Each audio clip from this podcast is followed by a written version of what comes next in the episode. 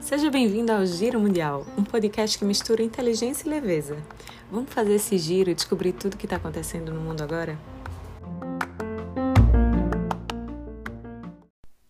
Olá, aqui é Pedro da San para mais um episódio do Giro Mundial. Hoje sobre leilão 5G que vai acontecer aqui no Brasil essa semana, na quinta-feira, dia 4 de novembro de 2021. Antes de tudo, vamos entender o que é 5G e como ele funciona. Se você não sabe exatamente sobre o que se trata, possivelmente você já associou com o 3G e 4G que você costuma ver na tela do seu celular, referente à conexão do seu celular com a internet. Cada G representou um avanço na tecnologia de internet móvel. O 1G, por exemplo, viabilizou ligações por celulares. O 2G permitiu mandar SMS e o 3G revolucionou ainda mais, permitindo o acesso da internet pelo celular, e o que foi potencializado pelo 4G, que permitiu um acesso rápido à internet, a serviços mais pesados e com mais dados como Spotify e Netflix. O 5G é mais uma revolução, e uma revolução bastante sensível. Ele é 100 vezes mais rápido que o 4G. É como comparar a velocidade de um ciclista profissional com um caça de guerra. Se em 4G você consegue baixar um filme em 30 ou 40 minutos, com 5G você baixará esse mesmo filme em 21 segundos. Além disso, muito mais dispositivos e usuários podem acessar a rede ao mesmo tempo, com muito mais estabilidade. E outro fator extremamente relevante: o 5G vai operar com uma latência muito menor. A latência é o tempo gasto para o dispositivo receber a resposta da torre de celular, ou seja, o envio de dados para o dispositivo. O 5G tem potencial para se adequar a um tempo de resposta humana. Uma rede 4G pode variar a latência entre uns 40 a 80 milissegundos. No 5G, a latência pode ficar entre 1 a 5 milissegundos. Para se ter uma ideia, o piscar dos olhos leva mais ou menos aí uns 200 milissegundos. Todas essas melhorias na conexão vão permitir avanços tecnológicos bastante significativos. O 5G vai impulsionar a chamada internet das coisas com inúmeros dispositivos conectados à internet, desde lâmpadas, geladeiras até coleiras para animais de estimação. Ele vai permitir também o aprimoramento de inteligências artificiais em tempo real e constantes atualizações e aprimoramentos de softwares. Inclusive, vão ter carros autônomos que se conectam entre si, o que, com o novo tempo de resposta e capacidade de dispositivos conectados ao mesmo tempo, diminuirá ainda mais a possibilidade de acidentes e cirurgias poderão ser realizadas remotamente. A indústria poderá automatizar ainda mais sua produção e aumentará o acesso a dados nas nuvens, dependendo menos dos processadores dos nossos dispositivos, podendo usar a capacidade de processamento de computadores centrais mais potentes. O 4G viabilizou serviços como Uber, iFood, serviços financeiros modernos móveis e de streaming. O 5G tem potencial de viabilizar uma nova era de serviços. 65 países já começaram a operar a internet 5G, em mais de 1.600 cidades. O país com maior cobertura 5G é a China, com 376 cidades, depois Estados Unidos com 284, seguido de Filipinas e Coreia do Sul. O 5G opera em faixas de frequências específicas e maiores. Essas faixas são como rodovias em que trafegam os dados de internet.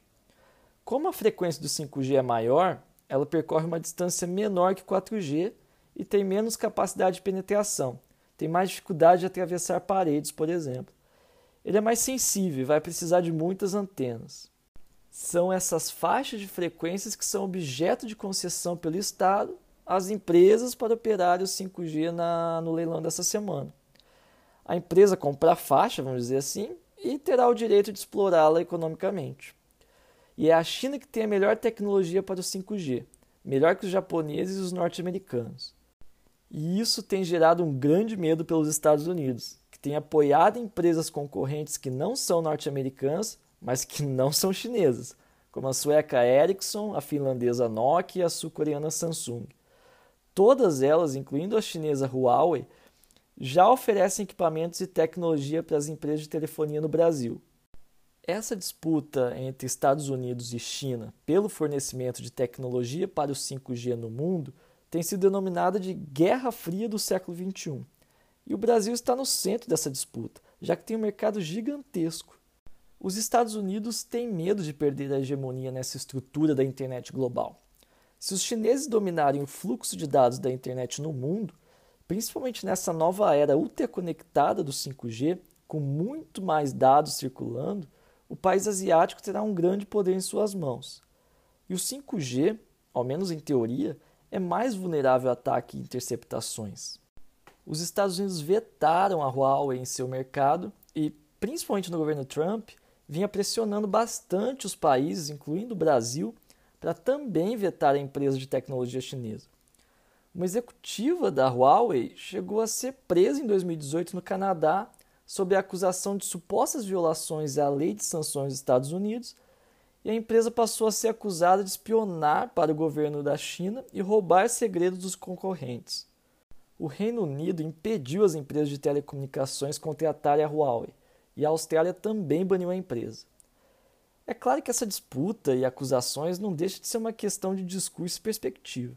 Os Estados Unidos há tempos também são acusados de interceptações na internet, principalmente pela Agência de Segurança Nacional. Documentos secretos que foram vazados demonstraram essa prática. No fim, é uma relação e disputa pelo poder. Mas ao fim e ao cabo, a Huawei não foi banida do edital de leilão no Brasil. A China é a principal parceira comercial do Brasil. A Huawei é a líder global no desenvolvimento da tecnologia 5G e já é responsável por cerca de 40% dos equipamentos do sistema 4G no Brasil. Deixar essa empresa de fora traria muito mais consequências negativas para o país. Serão leiloadas essa semana quatro faixas de frequência para o 5G: 700 MHz, 2,3 GHz, 3,5 GHz, que é considerada a melhor frequência, e 26 GHz, que tem a menor latência. A expectativa é que o leilão movimente quase 50 bilhões de reais, mas apenas cerca de 10 bilhões reverteriam em arrecadação para a União. O restante será destinado a investimentos obrigatórios pelas empresas. E o governo federal determinou contrapartidas atreladas a cada faixa de frequência leiloada. Por exemplo, instalar e aumentar o alcance da rede 4G em locais onde ainda hoje não há essa conexão, construir uma rede privada de comunicação criptografada para a administração pública federal, levar a internet móvel para as escolas públicas de educação básica e limpar a frequência de 3,5 GHz, que hoje é utilizada por antenas parabólicas. A operadora de telecomunicação deve financiar a troca dessas antenas parabólicas para operar em uma outra frequência. A previsão é de até julho de 2022, ano que vem, as capitais do Distrito Federal terem uma antena a cada 100 mil habitantes e a cada ano aumentar a cobertura, até julho de 2029, em que deverá ter todas as cidades com mais de 30 mil habitantes uma antena a cada 15 mil habitantes. Bom, 15 empresas irão participar do leilão no próximo dia 4 de novembro dentre elas a Algar Telecom, a Claro, TIM, Telefônica, que poderão então utilizar os equipamentos e tecnologias da chinesa Huawei para oferecer a conexão 5G. Vamos aguardar. Esse foi o episódio Giro Mundial de hoje. Mande uma mensagem para a gente pelo Instagram Giro Mundial. Um abraço.